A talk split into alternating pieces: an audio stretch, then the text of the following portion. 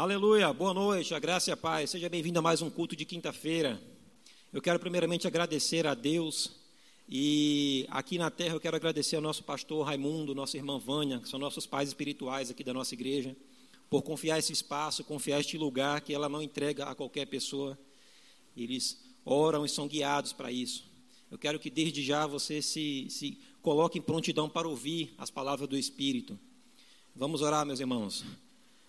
Pai, eu te agradeço, em nome de Jesus, por esta palavra, que é para libertar pessoas, Pai, de escravidão, para libertar pessoas de problemas, de palavras que foram ditas a elas. Obrigado, Pai, pela tua unção neste lugar. Espírito Santo, você é melhor do que eu. Você sabe o que as pessoas precisam ouvir, e assim será entregue. Pai, que eu possa dar um recado correto, que eu possa entregar, Pai, as palavras certas para penetrar no coração dessas pessoas que estão nos ouvindo, Pai, em nome de Jesus. Amém. Para começar, abra sua Bíblia em Êxodo 23, versículo 26. É uma promessa que a gente sabe que Êxodo já está falando sobre a lei, mas essa palavra é atemporal, uma promessa. Está escrito assim: Na tua terra não haverá mulher que aborte, nem estéreis. Essa é a parte que eu quero focar aqui. Não haverá esterilidade em vosso meio. Desde já eu quero dizer que eu não, não vou tratar apenas de esterilidade na parte de gerar filhos, mas eu vou focar nisso. Mas eu quero que você coloque assim em mente, que você peça a Deus que Ele te lembre áreas da sua vida que estão sendo afetadas por esterilidade. Algo que você sabe que já era para ter acontecido e não aconteceu. Alguma promessa que você ouviu e ainda não se cumpriu. Alguma coisa, seja na sua carreira profissional, seja na sua vida pessoal, seja na sua família, seja na sua igreja a gente sabe que existem processos, mas também existe o ouvir de Deus e saber agir na hora certa. Vá lembrando, toda vez que for tratado sobre esterilidade, que for tratado sobre algo que não brotou ainda, coloque isso em mente. Em Gênesis 18, quando Deus estava tratando com Abraão, e ele estava falando já da promessa de Isaac. E aí o Senhor estava falando com Abraão, versículo 14, Gênesis 18, 14.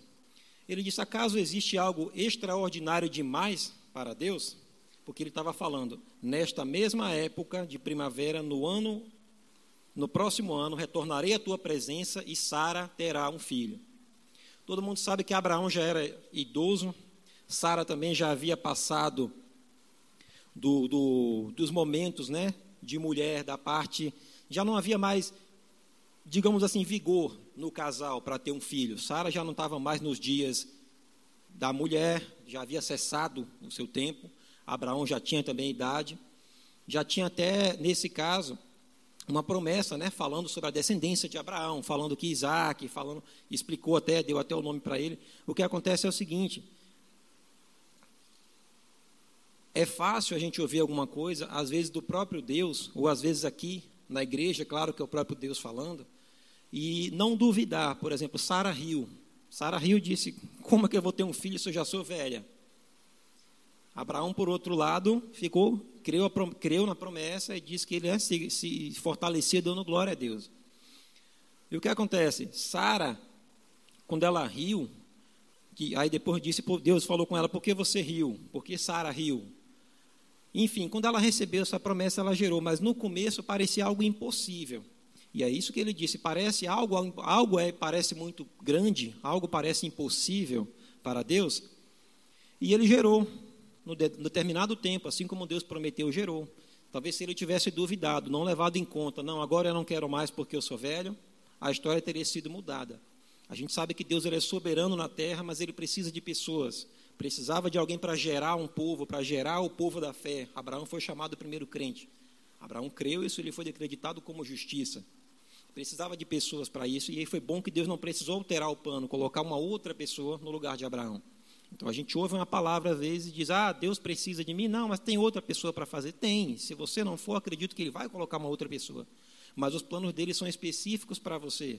Tem coisa que só você vai fazer aqui nessa terra. Tem coisa que foi programada para você fazer, para você, para sua família, para o seu povo desenvolver aqui na terra.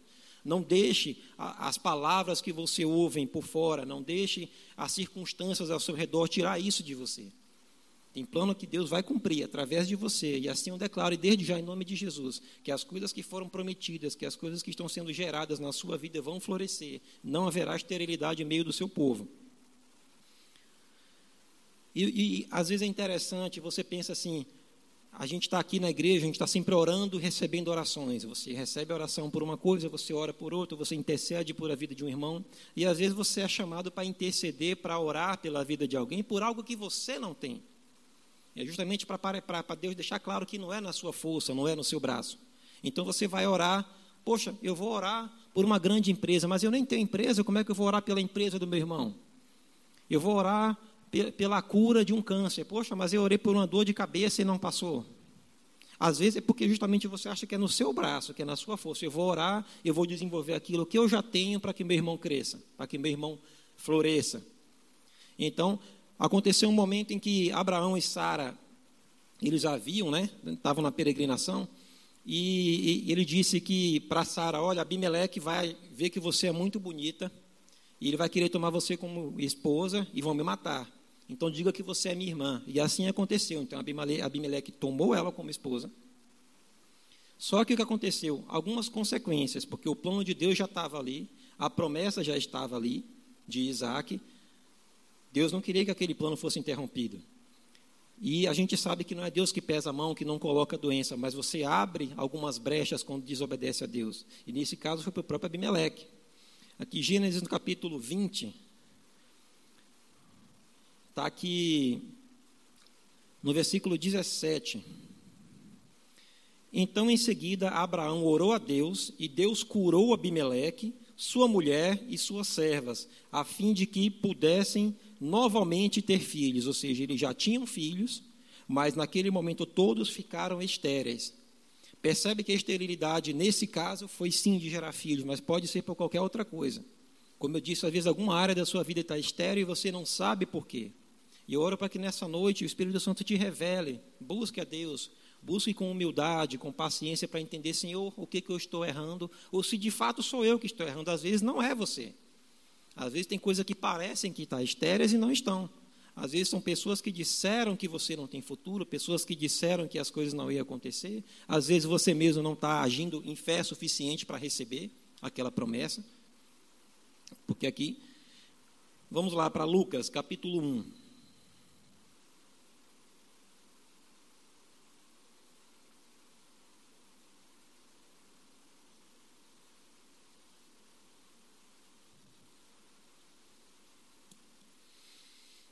Aleluia. No capítulo 1, Lucas narra o, o, sobre a história, sobre o nascimento de João Batista. E eu achei aqui alguns pontos interessantes para debater, para falar com os irmãos aqui. Diz aqui que, naquela época, versículo 5, Lucas 1, versículo 5. Naquela época de Herodes, rei da Judéia, havia um sacerdote, não era um homem comum, era um sacerdote, que estava sempre lá na presença de Deus, que era naquele momento. Somente os sacerdotes, os reis tinham, né? Enfim. Havia um sacerdote chamado Zacarias, que fazia parte do grupo sacerdotal de Abias, e Isabel, sua esposa, também era uma das descendentes de Arão. Também havia uma boa linhagem para ela. Aí diz: os dois andavam em justiça aos olhos de Deus e obedeciam de forma irrepreensível a todos os mandamentos e doutrinas do Senhor. Percebe como eu disse? Não era culpa deles. Talvez eles se julgassem, poxa, eu queria tanto ter filho, já era um casal de idoso que não tinha filho, assim como Abraão e Sara. Eu queria tanto ter um filho, mas isso não aconteceu. O que será que está acontecendo comigo? E às vezes, irmão, não é você confrontar Deus, não. Mas você perguntar a Deus. Poxa, porque aqui está escrito. Ele vai, ó, os dois andavam em justiça aos olhos de Deus, eles obedeciam de forma irrepreensível a todos os mandamentos e doutrinas do Senhor aos olhos naturais não tinha nada errado com ele. Por que, que não aconteceu? Que era algo que era tão comum, que era gerar filhos. E ela já, já estava em idade avançada e começaram a dizer que era estéreo. Porque diz aqui, com, versículo 7, contudo eles não tinham filhos, e é assim está escrito aqui, Lucas escreveu, contudo eles não tinham filhos, porque Isabel era estéreo e ambos eram avançados em idade. Eu quero só ressaltar uma coisa aqui, o Evangelho de Lucas é meio que uma, um documentário sobre a história de Jesus. Então ele foi apurando fatos. sobre o que aconteceu. Ele não viveu, Lucas não foi um dos discípulos que andou com Jesus, ele não estava presente durante aqueles milagres, durante aqueles três anos e meio na terra né, do ministério de Jesus. Lucas ele foi é, é, contratado, digamos assim, para relatar. Ok, houve um problema técnico, estamos de volta. E aqui diz que, como eu estava dizendo, Lucas ele foi contratado para relatar fatos sobre a história de Jesus, por isso ele é tão detalhista em algumas coisas, em relação a algumas curas, em relação a alguns fatos que não são citados nos outros três evangelhos. Então Lucas escreveu conforme falaram para ele. Isabel era estéreo. Aí está aqui, em certo, versículo 8, vamos seguir a sequência aqui. Em certa ocasião, quando seu, seu grupo, o grupo de Zacarias, estava em serviço, Zacarias ministrava como sacerdote diante de Deus. Preste atenção no local, onde é que ele estava, diante de Deus. Ele foi escolhido, e aqui diz por sorteio, que era uma forma de sortear quem quer oferecer incenso. Ele foi escolhido por sorteio, de acordo com a tradição do sacerdócio, para ter acesso ao altar do Santo dos Santos e ali oferecer a queima do incenso. Ele estava diante, naquela aliança, ele estava diante da presença de Deus. Nós sabemos que hoje em dia a presença de Deus habita em nós, certo? Somos selados, o, habito, o Espírito Santo habita em nós. Então lá não precisamos entrar na presença de Deus. Existe uma presença sim manifesta, existe uma presença diferente quando estamos em coletividade, mas é, é, por estar sozinho, não pense que você não está na presença de Deus. Uma vez que você é nascido de novo, uma vez que você entregou sua vida a Jesus, você nunca está sozinho. Então você está com a presença, você carrega a presença de Deus. Deus, ao longo do tempo, ele precisou habitar numa arca, ele precisou habitar numa nuvem, ele precisou aparecer no, no, nos montes, as pessoas buscavam, buscavam um lugar para adorar Deus. Onde é que eu vou adorar Deus? Aquela mulher samaritana, ela perguntou, ah, você é profeta? Quando Jesus confrontou ela sobre a, o, o, passado. Ela, ah, então eu vi que você é profeta. Me explica uma coisa. Meus, meus descendentes dizem que o lugar de orar é no monte. O, é, os judeus dizem que é no templo. Me explica. Aí ele disse: Olha, é, está chegando a hora, na verdade já chegou, que os verdadeiros adoradores adorarão em espírito e em verdade. Então, hoje em dia, você não precisa procurar um lugar. E, como eu disse, existe um lugar onde a gente chama de igreja, um templo onde a gente se reúne para aprender a palavra, porque, como corpo, a gente se ajuda. Então, assim, a igreja é chamada de corpo, a igreja, as pessoas são chamadas de corpo de Cristo. E eu, eu, acredito que você não vê por aí uma perna andando sozinha, você não vê um braço andando sozinho, uma cabeça sozinho. Então, o corpo é justamente por estar em coletividade, é um precisando do outro, é um ajudando o outro, é um recebendo do outro. Aí aqui, Zacarias estava diante de Deus, diante do, do local de oferecer incenso. Incenso é as orações. Quer dizer, praticamente ele estava ali no melhor lugar para ele receber a resposta de Deus. Aí diz que de repente ele, ele foi escolhido por sorteio, de acordo com a tradição, para ter acesso ao altar do Santo dos Santos e ali oferecer a queima do incenso. Versículo 10. Chegando o momento da oferta do incenso, uma multidão de pessoas estava orando do lado de fora. Versículo 11. Foi então que um anjo do Senhor apareceu a Zacarias, ainda diz, à direita do altar do incenso, ou seja, onde fica a presença, ou seja, onde entrega as orações. Versículo 12. Assim que Zacarias ouviu, ficou perplexo, perplexo e um grande temor o dominou completamente. Não é um dia qualquer. Você está orando, de repente aparece um anjo para você e diz: Olha, aquele sonho da sua vida vai se realizar hoje. Tudo que você pensou que não ia mais acontecer, vai acontecer hoje. Eu vim aqui direto de Deus para te dar essa promessa, para selar essa promessa. Vai acontecer. Continue crendo. Agora chegou a época. Fácil. Depois de uma dessa, agora eu posso crer, posso sair fazendo festa, eu recebi. Mas não foi bem assim. Então, versículo 12 diz: é, ficou perplexo. Tá.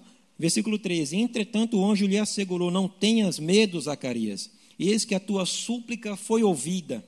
Isabel, a tua esposa, te dará à luz um filho. Ainda disse o nome: Tu porás o nome de João. João quer dizer graça. João Batista não era uma pessoa qualquer. Ele era aquele que já dizia, o profeta, voz do que clama no deserto, aplanai o caminho. Ele é aquele que veio preparar o caminho para que Jesus viesse pregar. Então, por que que, que Zacarias duvidou? Qual era o problema dele? Aí Zacarias, dará um filho, enfim, ele, ele explica quem seria João Batista, que ele ia ser grande nessa terra, não ia ser assim, digamos, um filho comum, não que sejamos comuns, mas para Zacarias ele estava dizendo: olha, seu filho vai ser grande. Aquela promessa que você esperava vai ser maior do que você pensava. Ele não vai ser apenas um filho, ele não vai ser apenas uma pessoa, apenas um, um homem de Deus aqui na terra, ele vai ser grande, mais do que você está esperando. Ele vai cumprir coisas que outras pessoas não estariam prontas para cumprir. O plano que Deus tem para ele, só ele vai fazer aqui na terra. Zacarias, o que Deus tem para você é grande. Aí no versículo 18, Zacarias olha, então indagou ao anjo. Zacarias perguntou ao anjo: Como poderei certificar-me disto? Pois já sou idoso e minha esposa, igualmente, é de idade avançada. E é fácil julgar Zacarias agora, né? A gente já está lendo a história dele, a gente já viu o final, a gente diz, ah, ele duvidou. Mas quantas vezes, irmãos, quantas vezes você recebeu uma resposta de oração? Ou você recebeu uma promessa vinda do altar? E eu não estou falando porque eu estou nele hoje aqui, mas considere a presença de Deus. Considere a pessoa do Espírito Santo que está aqui. Considere que as pessoas que estão aqui para entregar uma palavra são vasos. E, e, e o vaso não é cheio pelo que ele quer, é Deus quem enche. As pessoas estão aqui para entregar palavras, promessas de Deus. E às vezes você ouve, às vezes nós ouvimos essas palavras e não consideramos. Ah, é só mais uma palavra. Ah, eu já ouvi isso. E aí, como é que eu vou garantir? Quem me garante que isso vai acontecer? Estamos exigindo de Deus garantias, sendo que as garantias ele já deu na palavra dele. Tudo que ele disse que ia fazer, pela parte dele, se cumpriu. Se Deus falou alguma coisa e não cumpriu, não foi erro dele. Pode ter certeza disso. Deus nunca erra. Tudo que Deus tem para você é para você. Tudo que Deus tem para fazer na terra, Ele vai fazer. O que Ele já disse que vai fazer, que já está escrito, pode acreditar que vai cumprir. O que é pessoal para você também. Aí Zacarias disse: Olha, como é que eu vou me certificar disso? Ele só faltou dizer: Agora eu não quero mais. Como é que, o que é que vão dizer de mim? Eu agora, com idade de ser avô, vou ficar com o menino no colo dizendo que é filho? As pessoas vão rir de mim da mesma forma, porque riram de mim porque eu não tinha filho, a vida toda. Ninguém, as pessoas zombavam porque eu não tinha filho, porque eu e Isabel não tínhamos filhos. E agora vai querer um, para que que eu quero? Um filho agora, já idoso. Como é que eu vou conseguir carregar esse menino? Como é que eu vou correr atrás dele? Trazendo para o nosso tempo, como é que eu vou jogar bola com essa criança? Vou à praia com ele? Só que é isso, mais uma vez é o instinto do ser humano querer fazer as coisas no próprio braço. Se Deus deu a ele João Batista, é porque era para aquela época. Gálatas 4, versículo 4 diz que na plenitude do tempo Deus enviou o seu filho. Então existia um tempo certo para que Jesus nascesse. E se existia um tempo certo para que Jesus nascesse, obviamente existia um tempo certo para que João Batista também nascesse. Irmão, quero te encorajar a orar e dizer e receber de Deus, saber que aquilo que Ele tem para você é grande, é tão grande, é maior do que o que você estava pensando é maior do que o que você esperava, é maior do que o que lhe disseram, é maior do que as suas expectativas. Porque é para um tempo como este. São tempos diferentes, são tempos para o mundo, são tempos difíceis, as coisas estão acontecendo, parece que cada dia mais rápido, parece que estão sendo atropeladas, mas eu vou lhe dizer: Deus não errou quando colocou você nesse tempo. Deus não errou quando te escolheu para estar aqui. Deus não errou quando Ele te colocou uma missão, quando Ele te colocou um plano na sua vida. Nessa época, nesse tempo. Então Deus também não errou quando ele colocou o plano dele na mão de Zacarias e na mão de Isabel. Vamos ver a diferença de, Isaías, de, de, de Zacarias para Isabel.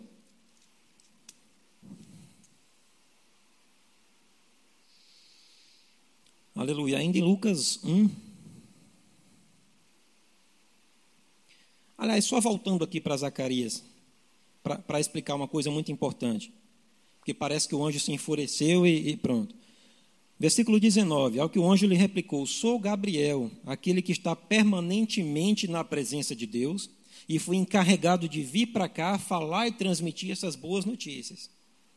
Porém, eis que permanecerás em silêncio, pois não conseguirás falar até o dia em que venha ocorrer tudo quanto te revelei, porquanto não acreditaste nas minhas palavras, as quais o seu devido tempo se cumprirão. Não foi o fato de Zacarias não acreditar que impediu das coisas acontecerem. E ao contrário, nós que somos da fé, nós que criamos com o coração e confessamos com a boca, temos que ter cuidado com o que a gente fala. Somos, somos tentados a falar alguma coisa, ah, eu não quero, como ele disse, eu não quero mais. E agora? Quem garante que isso vai acontecer? São sementes, palavras são sementes e a colheita vem, e vem rápido. O que, que o anjo fez aqui? Não foi uma punição, não foi um castigo para Zacarias, vai ficar mudo, bem feito. Não. E ele disse aqui: você vai ficar até o tempo da criança nascer. Você já imaginou que durante nove meses Isabel poderia estar gerando uma criança e Zacarias duvidando? É, nem sei se vai vingar, você já está velho. Pode ser que essa criança morra. Pode ser que aborte a palavra de Gênesis, de, de Êxodo. Não haverá estéreo, nem haverá quem aborte. Eu sei que ele não, deseja, não desejaria mal ao próprio filho. Entenda o que eu estou dizendo. Mas ele, pela incredulidade dele, por já considerar a parte natural, ao contrário de Abraão, quando fala que Abraão não levou em consideração seu corpo já velho, mas ele creu na promessa. Zacarias fez o contrário. Ele disse: Olha, para mim agora tanto faz. Agora, como é que eu vou me certificar se eu sou velho? Aí, para selar, irmãos, a hora de, tem hora que Deus tem que agir de forma sobrenatural mesmo. Zacarias, você não está crendo, não? O que vai nascer é muito grande. Eu vou chocar essa palavra, eu vou chocar essa promessa na sua vida. Você não vai falar nada até o dia de o menino nascer. É melhor que você não fale nada do que você continue falando incredulidade. Aleluia. E vamos lá. Eu sei que quando o anjo falou com Isabel, aí diz aqui, ó, a completar os dias, é, ele resgatou para casa. Versículo 24: E passado esse tempo, Isabel, sua esposa, engravidou. Passou os tempos do dia que Zacarias estava servindo lá no, no altar. Então, passado esses tempos, Isabel engravidou. Mas durante cinco meses, ela se ocultou das pessoas não saindo de casa. Olha a diferença de Isabel. Não diz que Isabel duvidou, Isabel também era velha. E quem era chamada de estéreo era ela. Isabel não duvidou da promessa. Isabel, quando ela percebeu o que? Eu estou grávida, eu estou gerando um filho que eu sempre quis, eu não vou deixar ninguém na rua falar incredulidade contra mim. Ela se ocultou por cinco meses, cinco meses dentro de casa chocando aquela promessa, chocando aquela palavra. Ela disse no versículo 25: ela dizia a si mesma: Isto é dádiva do Senhor para mim. Eis que, os meus, eis que os seus olhos me contemplaram para retirar de mim aquela humilhação que eu sentia diante de todos. Então ela já não estava mais se importando com o que as pessoas iam dizer sobre ela. Ela estava chocando a promessa. Porque assim, se você falou mal de mim, se você disse que eu era estéreo a vida inteira, agora você vai ver o resultado. Você vai ver o Deus que eu creio. Você vai ver as promessas se cumprindo. Ela chocou a palavra, ela não sabia. A Bíblia não revela por que João ficou mudo. Revela para nós aqui escrito, mas eles não sabiam até então. João foi servir a Deus lá no, no altar e voltou mudo para casa. Então, durante esses cinco meses, João, é, João não, Zacarias. Então, durante esses cinco meses, Isabel em casa, com Zacarias sem falar nada, e ela chocando, foram cinco meses, talvez os cinco meses mais difíceis, de maior cuidado para a gestação de uma criança, ela ficou em casa, tomando conta dele. E aí, enfim, a promessa se cumpriu. Aí o que acontece? O mesmo anjo, ainda em Lucas 1, versículo 34, quando, quando o anjo dá a notícia a Maria sobre o nascimento de Jesus. Ele diz que, né, que você vai gerar, e ela diz, como ela diz aqui, ó, versículo 34. Então perguntou Maria ao anjo: Como acontecerá isso? Pois jamais tive relação sexual com homem algum. Então você pode dizer, Maria também está duvidando? Não. Maria, nesse caso, ela estava defendendo a honra dela. E ela estava perguntando como ia isso acontecer. A diferença é que Zacarias ele queria uma certeza. Como eu vou ter certeza de que isso vai acontecer? Certeza, amigo, é só pela fé. Certeza é pela fé. Fé é agora. Você crê e você tem certeza. A certeza das coisas que não se veem. Isso se chama fé. Então a parte, a parte dele era crer. Como ele não creu, ficou calado. Maria não. Maria ela não quis saber, ela não duvidou o que aconteceu, ela só queria saber porque, poxa, eu sou uma mulher virgem. Tô, não, não, não tive relação com homem algum. Como é que uma mulher que não teve relação vai engravidar? E ali era algo diferente também. Então o anjo, ele, ele não, não castigou Zacarias e poupou Maria. Ao contrário, defendia dependia da reação de cada um. E os planos também não deixariam de ser cumpridos. Aí quando o anjo vai responde, diz assim, é, fala quem seria Jesus, assim como falou quem, quem seria João Batista, ele explica quem seria Jesus para ela.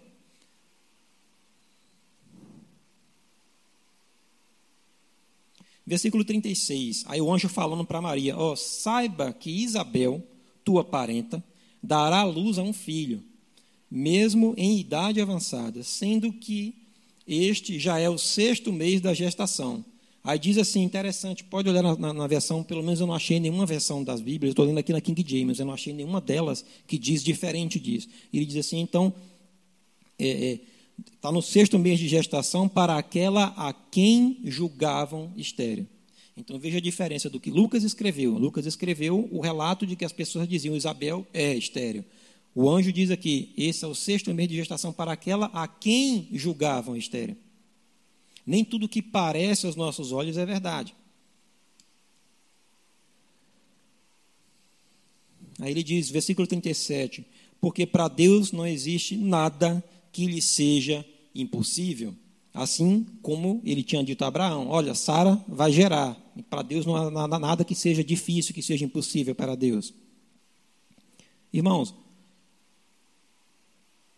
quando a gente recebe a promessa, o, o, tempo de você segurar, às vezes é algo público, todo mundo vê você recebendo a promessa.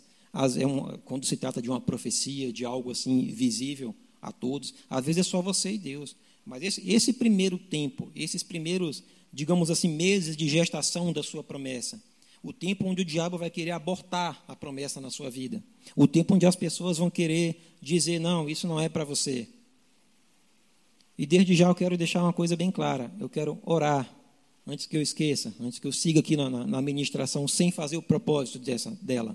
Porque o propósito aqui é, é, mostrar que a palavra de Deus funciona, mas eu quero orar desde já. Porque a Bíblia diz que assim, é, imporão as mãos sobre os enfermos, eles serão curados. E eu sei que você está agora na sua casa, em qualquer lugar assistindo essa ministração, mas creia, a palavra não é minha, a unção não é minha do Espírito Santo. E eu quero orar por você, mulher. Você, mulher que tem diagnóstico, que diz que você não pode engravidar, que é o sonho da sua vida. Tem pessoas que não querem ter filho, mas tem pessoas que querem, é, é o planejamento, é o sonho da vida é ter um filho no colo. E não há dinheiro que pague isso. Pessoas gastam muito dinheiro e não conseguem gerar filhos. Então, quero orar por você. Receba essa palavra. Você que não pode gerar, receba. Erga a tua mão onde você estiver. Diga, Pai, eu recebo eu recebo. Não importa quantas orações você já recebeu, não importa quantas vezes já, já oraram por você sobre o mesmo assunto, sobre a mesma coisa. A unção, eu creio que está disponível agora. Creia e receba. Pai, eu oro em nome de Jesus por essas mulheres, assim como homens também, que têm diagnóstico de, de ser estéreo, de não poder gerar filhos, pessoas que não podem cumprir um propósito na terra Pessoas que sonham, Pai, em ter uma condição melhor com um filho no colo, de, de, educar, de colocar alguém na terra, como pode ser um João Batista, pode ser um, um grande profeta, um grande homem, uma grande mulher de Deus. E eu creio, Pai, que nesses planos não sendo abortados, nesses planos não sendo, Pai, esterilizados, ao contrário, eu oro agora em nome de Jesus que seja aberta a madre dessa mulher dessa mulher que está recebendo essa palavra agora, que seja aberta, gerem, gerem, não haja no natural, não há remédio, não há dinheiro que pague isso. Estou falando da unção do Espírito Santo, receba em nome de Jesus e veremos resultados. Assim como foi a palavra para Sara, assim como foi a palavra para Isabel, receba em nome de Jesus. E como eu disse, tome para você não só essa parte de cura, não só essa parte de esterilidade, onde eu estou focando mais, mas pode ser algo diferente que também esteja estéreo na sua vida.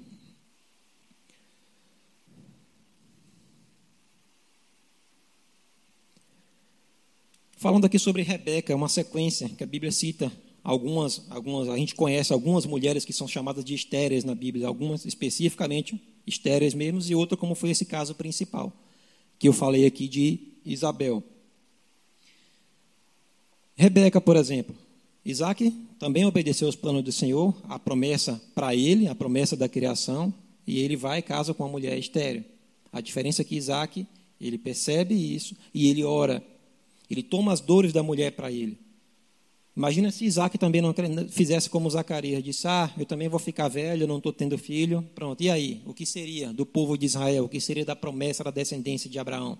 Como é que isso vai acontecer? Se ele não tivesse levado em conta as promessas que ele ouviu de Deus e do próprio Pai, sobre a promessa para ele desde pequeno. Então ele olhou, ele intercedeu, ele disse: Olha, a sua dor é a minha dor, eu vou tomar para mim. Eu não vou deixar esses planos serem frustrados, serem abortados. Agora vá comigo em 1 Samuel.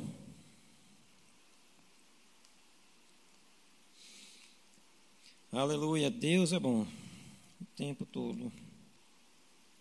Está fazendo maravilhas agora. 1 Samuel cita uma outra história interessante.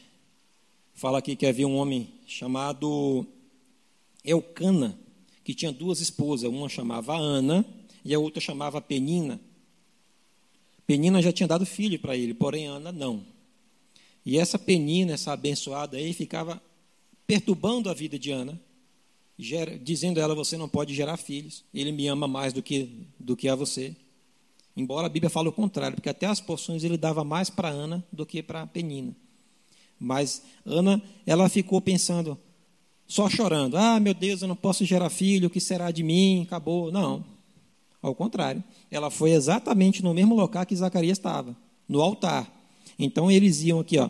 Todos os anos Alcana subia à cidade, versículo 3, para adorar e oferecer sacrifícios ao Senhor, em Siló, onde os dois filhos de Eli serviam como sacerdotes.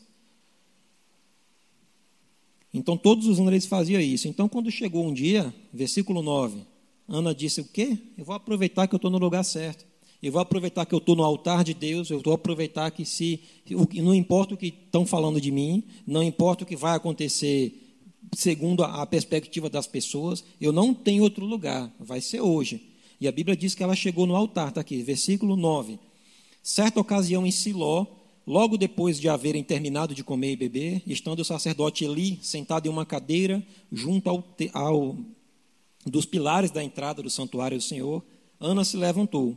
Aí diz, e com a alma profundamente sofrida, chorou muito e orou ao Senhor. Não diz que ela chorou e reclamou, não diz que ela chorou e murmurou, não diz que ela ficou somente nas lamentações, ai meu Deus, por que comigo? Por que não acontece? Ai meu Deus, eu sou menor do que os outros. Ah, essas promessas não vão acontecer para mim. Não, diz o contrário. Ela chegou na presença do Senhor, ela chegou no altar e ela com a alma profundamente sofrida, ela orou e fez o seguinte: Ó Senhor Todo-Poderoso, se quiseres dar atenção à humilhação da tua serva, lembrares de mim, não te esqueceres da tua serva, mas lhe concederes um filho homem então prometo, e ela foi específica, ela não só pediu um filho, ela pediu exatamente como ela queria que acontecesse. Ela disse: Um filho homem, então prometo que o dedicarei ao Senhor todos os dias da sua vida. E assim ela fez um voto de não cortar o cabelo, enfim. Aí diz: enquanto seguia na sua oração, versículo 12, é, Eli, que era um sacerdote, observava no momento da sua boca, os movimentos da sua boca. Como Ana estava orando, em em, orando silenciosamente, seus lábios se mexiam, mas não se ouvia o som da sua voz. Então ele imaginou que ela estivesse embriagada. Será que ela estava angustiada? Ao ponto de, se ela estivesse diante de uma pessoa, por exemplo, se ela fosse chorar aos pés de Eli, que era o sacerdote, olha o que, que o homem pensa. Esse daí só sabe reclamar. Essa daí não vai receber a promessa. Está bêbado, aqui, ó, versículo 14, pessoa que estivesse embriagada. E repreendeu, mulher, até quando andarás embriagada? Livra-te do teu costume de beber vinho. Aí, versículo 15: Entretanto, Ana lhe replicou com estas palavras. Ela não rebateu com ele, com o sacerdote. Ela não disse: Quem é você, sacerdote? Eu estou falando com Deus aqui. É, é o problema meu de Deus, eu que sou estéreo aqui, eu não estou conseguindo gerar filho. Você, não, ao contrário, ela considerou que ele era o, era, o homem de Deus ali, que era autoridade sobre ela, ela considerou a presença, digamos assim, de quem está no comando, aqui na terra, naquele caso, o sacerdote, que tinha acesso a Deus, e tanto que ele percebeu o erro, porque na sequência ela diz: Não, meu senhor, ao contrário, eu sou uma mulher tomada pela amargura, eu não bebi vinho ou qualquer bebida fermentada. E estava assim sendo a derramar a minha alma diante do Senhor. Não julgues a tua serva como uma mulher vadia. E estava orando daquele, daquele modo até agora, pois estou muito triste e desesperada. E mais uma vez eu disse, ela estava triste, estava desesperada, estava angustiada, mas ela não estava abortando a fé dela, ela não estava jogando fora, porque se um dia ela pedia para ter filho, no outro dia ela dizia, ah, não vai mais acontecer, ah, já tentei, eu não quero mais, amanhã, não, hoje eu quero de novo. Ela não estava sendo inconstante, ela não estava sendo murmuradora, ao contrário, ela estava dizendo, eu vou pedir a quem pode resolver. Então, versículo 17, o sacerdote olha para ela e diz, vai-te em paz, vai-te na paz do Senhor. Aí diz, e que o Deus de Israel te conceda o pedido que lhe fizeste. Aí ela, ao que respondeu, que a tua serva alcance a graça diante de ti e que pense sempre bem da minha pessoa. Em seguida, Ana seguiu o seu caminho, comeu, já com o rosto já não havia mais desalento. Olha a diferença, ela estava no altar, ela foi confrontada pelo próprio sacerdote, que não, não, não entendeu aquele momento. Ela estava so, sofrendo, angustiada, com um problema para resolver. E quando o sacerdote percebe que estava errado, que julgou que ela tinha bebido vinho, ele faz o contrário: não, vá em paz e que Deus conceda o desejo do seu coração. Aquela palavra não foi nada tão. É, não, não, não foi uma palavra muito grande, não foi algo talvez ah, tão profundo de conhecimento, mas foi uma palavra que parece simples, mas é só o que ela precisava ela ouvir. Ela só precisava ouvir aquela frase dele: vá em paz e que Deus consiga. Ela, opa, Deus, como se fosse uma nova aliança, a gente está ligando aqui na terra. Então, eu já pedi a Deus, o sacerdote disse, vai que Deus conceda, eu só preciso ouvir isso. Tanto que quando diz aqui, Ana seguiu o seu caminho, comeu, e o seu rosto já não havia mais desalento. Ela não saiu da igreja, digamos assim, para os nossos tempos, ela não saiu da mesma forma que ela entrou. Ela entrou dizendo aqui, eu vou buscar quem pode resolver. Durante aquele momento de oração, ela foi confrontada. Durante aquele momento, ela podia ah, será que eu estou fazendo algo errado? Eu vou sair daqui mesmo. Não, ela seguiu na fé dela. Ela seguiu crendo na promessa, crendo no que Deus prometeu, no que ela cria que ia acontecer com a vida dela. Acabar com a vergonha, acabar com o sofrimento, acabar com a humilhação pública, acabar com a perseguição, porque Penina é uma, como se fosse uma figura de Satanás do seu lado te perturbando. Que ela ficava dizendo: Olha, eu tenho, eu tenho filhos, e você não tem. Vai ajudar em quê? Vai, ia ajudar ela em quê daquela forma? Nada, a, a, intenção dela era justamente perturbar mesmo, tirar a paz de Ana. Dizer, olha, Deus foi favoroso comigo, com você não vai acontecer. Ou então, talvez, talvez de uma forma não, não tão agressiva, uma forma mais suave, mais singela, mas talvez abraçasse Ana e dissesse, Ana, tudo bem, eu já dei filhos para Elcana, pode ficar tranquilo. Como que dissesse, cuide dos meus, pode, pode brincar com os meus filhos. Ela não falou isso, estou parafraseando aqui, mas como que ela disse, se contente com o que você tem. E às vezes tudo que você precisa é não se contentar com o que você tem. Porque às vezes o que você tem não é suficiente para você, não é suficiente para cumprir o plano de Deus nessa terra, não é suficiente para destravar coisas na vida de pessoas. Porque tudo que a gente aprende sobre a palavra de Deus o tempo inteiro era um espelho. A gente lê e diz: Meu Deus, eu estou me vendo aqui. Meu Deus, eu também fiz isso, eu também, talvez eu, eu, eu faria como Zacarias, talvez eu faria como Isabel, talvez eu faria como Ana, talvez eu faria até como Penina. Somos seres humanos. Entendeu? Mas a questão toda é você se colocar no lugar certo. É você lembrar das palavras e dizer, não, é um espelho? Deixa eu ver, eu estou me vendo aqui, então eu estou errado. Espera aí, deixa eu corrigir isso daqui. E isso daqui, não, isso aqui eu estou certo, graças a Deus, não precisa mudar, só melhorar. E assim vai. Então, não, não deixe, não deixe essas palavras, essas promessas ir embora. O que aconteceu? A palavra se cumpriu? Sim. Diz que quando ela estava, aqui, ó, bem cedo no dia seguinte, Alcana e toda a sua família levantaram, versículo 19. Depois de haverem adorado o Senhor, retornaram para casa em Ramá. Elcana teve relações sexuais com sua esposa, é um método natural que tem que acontecer. E o Senhor lembrou dela, respondendo favoravelmente à sua oração. E aqui vai mais uma palavra interessante. Às vezes você acha que algo que acontece naturalmente é um, é, é um método natural, isso acontece com todo mundo, é a lei da gravidade, é a lei disso, é a lei daquilo. Existem métodos naturais, mas nem tudo que Deus faz sobrenaturalmente é algo espetacular. Parece que é algo, ah, por exemplo, ah, então eu crio, então agora na hora que, que, que vai acontecer a promessa de Deus, vai, vai ter um, um, trovão, vai aparecer um anjo, como apareceu com Zacarias, para dar essa promessa. Eis que te digo que Deus vai acontecer isso. Não, você creu. Então, se você creu, receba. Algo que parece natural, uma palavra que parece natural, um método que parece natural. Um método de, se você quer crescer, se você quer estudar, quer se especializar em alguma área, tem um método natural para fazer também, é estudar. Zacarias estava ali, mas Zacarias, ele duvidou da promessa, mas ele não era um cara qualquer. Ele era sacerdote. E havia um tempo de dar promessa, então ele não estava ali de qualquer jeito. A gente lembra bem, e eu, eu até toquei aqui na falha dele de não crer, mas como eu disse, é fácil julgar, porque agora você já sabe o final da história. Mas enquanto está ali, mesmo servindo a Deus, mesmo servindo ali diante da presença, mesmo e olha lá, vem um anjo na frente dele, para ele duvidar, porque é sinal de que a incredulidade que ele já estava machucado por dentro, as coisas que já tinham é, acontecido com ele anteriormente não foram pouca coisa.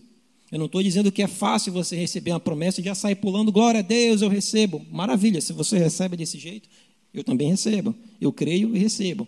E aí diz o quê? Crer com o coração e confessar com a boca. Se receber uma palavra, choque ela. Choque. Se não é para agora, é daqui nove meses, é daqui um ano, é daqui dez, mas não deixe. Agarre a promessa, segure ela. Se precisar, faça como Isabel. Isabel não precisou ficar cinco meses escondida dentro de casa. As pessoas na rua que estavam falando mal dela não viram que ela estava grávida durante cinco meses. Mas quando viram as coisas acontecer, maravilha.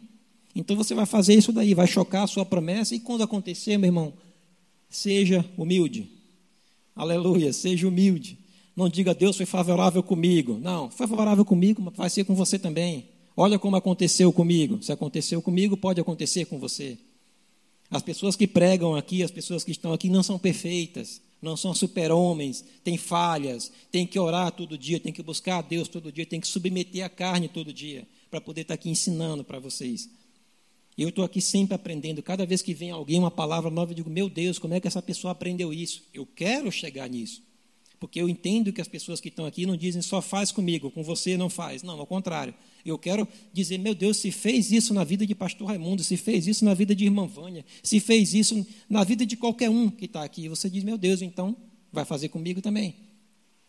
Então choque a sua promessa, creia nela, continue segurando. Sabe o que acontece? É você considerar a presença de Deus. Aí está aqui, e eu vou entrar aqui numa, numa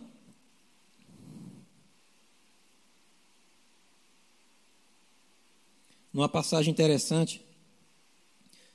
Na verdade, não vou nem ler, não, vou só citar aqui, você conhece. De quando Davi ele foi criticado por Mical. E a Bíblia não diz em momento algum que, que, que Deus fechou a madre de Mical, que Deus fe, fez Mical ficar doente. Entenda isso. Tudo que é ruim, tudo que é mal, tudo que é doente, tudo que, que, que, vai te, que é nocivo para você, não vem de Deus. Ao contrário, Deus é um Deus bom. Toda boa dádiva, todo dom perfeito vem do alto, descido do Pai das luzes. Então, vamos, vamos para o básico. Deus bom, diabo ruim. Então, se acontecem coisas ruins na sua vida, são brechas.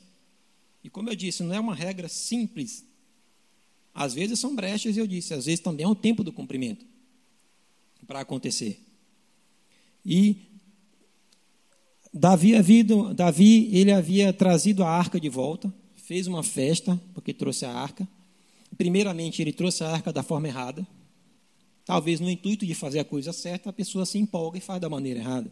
A arca, Davi conhecia a lei. Talvez naquela época, ele, eu não sei se ele desconsiderou ou foi só no, no, no, na empolgação de trazê-la de volta. Ele colocou a arca num carro de boi e trouxe. Talvez para chegar mais rápido. Vamos, fazer, vamos dar uma festa para o Senhor. Sim, a sua intenção pode ser boa às vezes, mas a forma de fazer tem que ser com calma, tem que ser com oração, pedindo, Senhor, é assim que eu faço. Nesse caso estava até escrito como é que a arca deveria ser, ser carregada.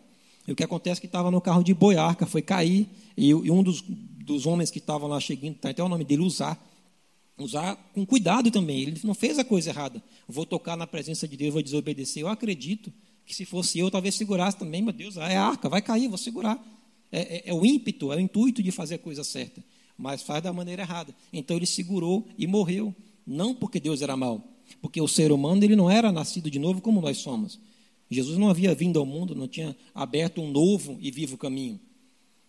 E não é que a gente pode desconsiderar essa presença. Deus habita em mim, eu posso fazer o que eu quero agora. Eu sou a arca, eu sou o templo, sim. Você é a arca, sim. Você é o templo, sim. Você é a, é a nuvem. Tudo que, que Deus queria ser, desde o momento, era habitar dentro do homem. E agora existe esse tempo. Então, a arca foi carregada de forma errada. Usar, pega na arca, morre. O que, que Davi faz? Aborta a promessa. O que, que Davi faz? Deixa estéreo. Não, tem alguma coisa errada. Eu consegui trazer a arca de volta e eu vou dar uma festa para Deus. Aí o rapaz vai pegar na arca e morre. Não, tem algo errado aqui. Deixa para lá, deixa essa festa para lá. Davi ficou muito triste, está escrito. Ficou muito triste, muito chateado com isso daí. Aí a arca vai parar na casa de um homem chamado Obed-Edom, que nem era da, da, linhagem, que nem era uma pessoa que naturalmente, seguindo os protocolos, deveria ficar com a arca em casa. Aí Obed-Edom passa três meses, a Bíblia diz três meses na casa de Obed-Edom. A arca, a presença de Deus, que foi desconsiderada por Davi, porque ele considerou primeiro, mas depois ele, ou no intuito de, de resolver logo, e ele se atrapalhou, e aí ele passou a desconsiderar. Também não quero mais. Também talvez não fosse para agora. Deixou abortar.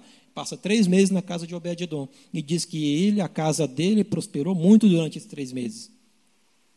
E assim ele levou uma geração de pessoas adoradoras para Deus. Enfim, passados três meses, pegaram a arca de volta para levar. Então está lá, mais uma vez, o rei Davi, agora sim fazendo uma festa, agora sim carregando da forma certa nos umbrais, com os sacerdotes, os levitas carregando, dando a, os passos, tudo como era para ser, tudo conforme a lei. Aí vai fazendo uma festa. Então Davi se empolga, desce, vai dançar no meio do povo. E ele diz que uma das suas esposas, chamada Mical, logo quem? Filha de Saul.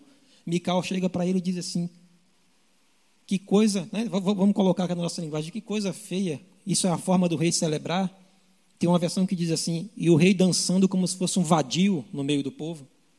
Aí ele diz: Olha, eu tô, é como que ele diz? Eu estou considerando a presença. Eu estou trazendo de volta aquela promessa que eu deixei escapar. Aquilo que ficou estéreo durante três meses, que já era para ter acontecido, foram três meses de atraso. Eu vou comemorar em dobro se for preciso. E é isso que você tem que fazer, irmão. Celebre. Quando chegar, celebre mesmo. Celebre mesmo. Porque nem todo mundo que chora junto quando você chora vai rir quando você ri. Infelizmente. Então, esqueça. Como fez Isabel, ela disse: Olha, a vergonha que foi durante esse tempo todo, eu não quero nem saber. Quando a criança nascer, todo mundo vai ver. Eu vou comemorar assim mesmo. Aí Mical vai e desconsidera isso. E a Bíblia diz que até os seus últimos dias de vida, Mical ficou estéreo. Que interessante, né? Quer dizer, para acabar de vez com a descendência de Saul.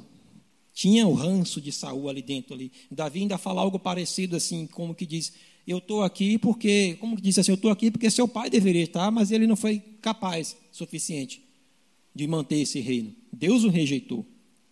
Eu estava lendo a palavra que é muito dura quando fala, quando Davi ele vai é, é, é, tá fazendo os planos de construir o templo. Aí Deus fala com Davi, como que diz, olha, você vai fazer o templo, tá? e explica para ele algumas coisas, e diz assim, eu terei misericórdia de você, não deixei de, é, não deixarei de ter misericórdia de ti, como deixei de ter com Saul.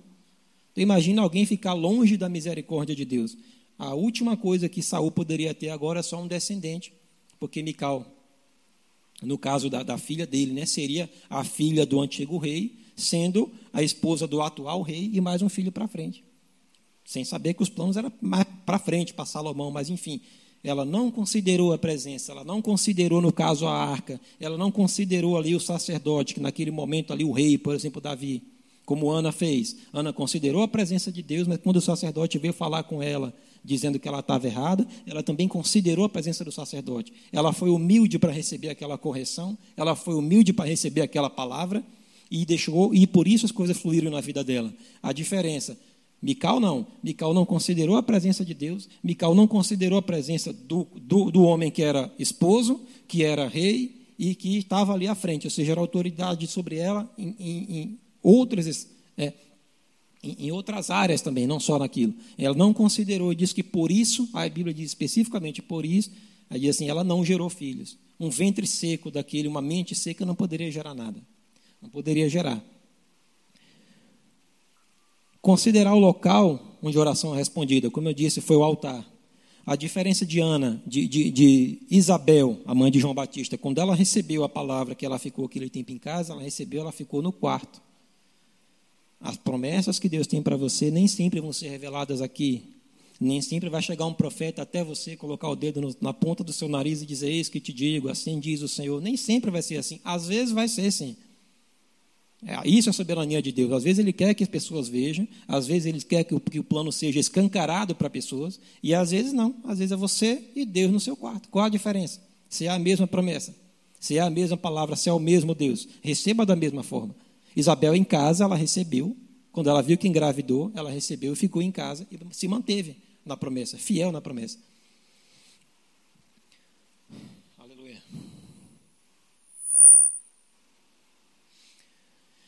Eu sei, irmãos, que parece simples considerar a presença quando você está dentro da igreja. A gente tem aqui uma liturgia de culto, talvez uma hora e meia, duas horas, depende do evento, um pouco mais. E, e, é, como a gente diz, é fácil parecer crente dentro da igreja. É fácil receber a promessa dentro da igreja, é fácil celebrar aqui dentro da igreja. Mas o dia mal chega para todo mundo. E o dia mal chega não é só como uma tragédia, apesar que a palavra é um pouco pesada, o dia mal, mas o dia mal às vezes é um dia comum, mas com, com a tentação de cada dia. Quando Jesus falou sobre preocupações do dia a dia, ele disse: basta cada dia o seu mal. Então Paulo fala sobre o dia mal. Então não é que vai ser o dia hoje, especificamente essa data, vai ser um dia mal. Então tudo que acontecer para mim vai ser um dia ruim. Não. Vai ser um dia comum, um dia como outro qualquer. E, e, o que a gente tem que ter é discernimento de saber, poxa, isso faz parte, digamos, do momento mal daquele dia. Isso faz parte da, da dos planos de Satanás para frustrar as promessas de Deus, para frustrar o caminho de Deus nas nossas vidas. Eu sei o seguinte: Deus é Deus e Deus também é seu Pai. E como Pai, Ele ama, Ele quer o melhor para você. Não importa o diagnóstico que te deram, não importa a palavra que deram contra você, não importa o que Satanás, acima de tudo, eu não estou falando de pessoas, eu estou falando de influência maligna, eu estou falando de, de, de, de possessão, de opressão na sua cabeça dizendo isso não vai acontecer, dizendo você não vai gerar, aqueles planos de Deus serão abortados, aquele filho será abortado, você não vai gerar filho.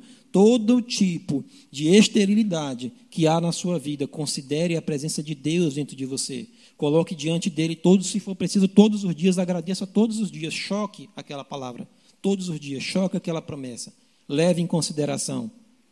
Ele te ama tanto que ele mandou o filho dele para aqui, para a terra para poder te salvar e para cumprir palavras que ele já haviam dado?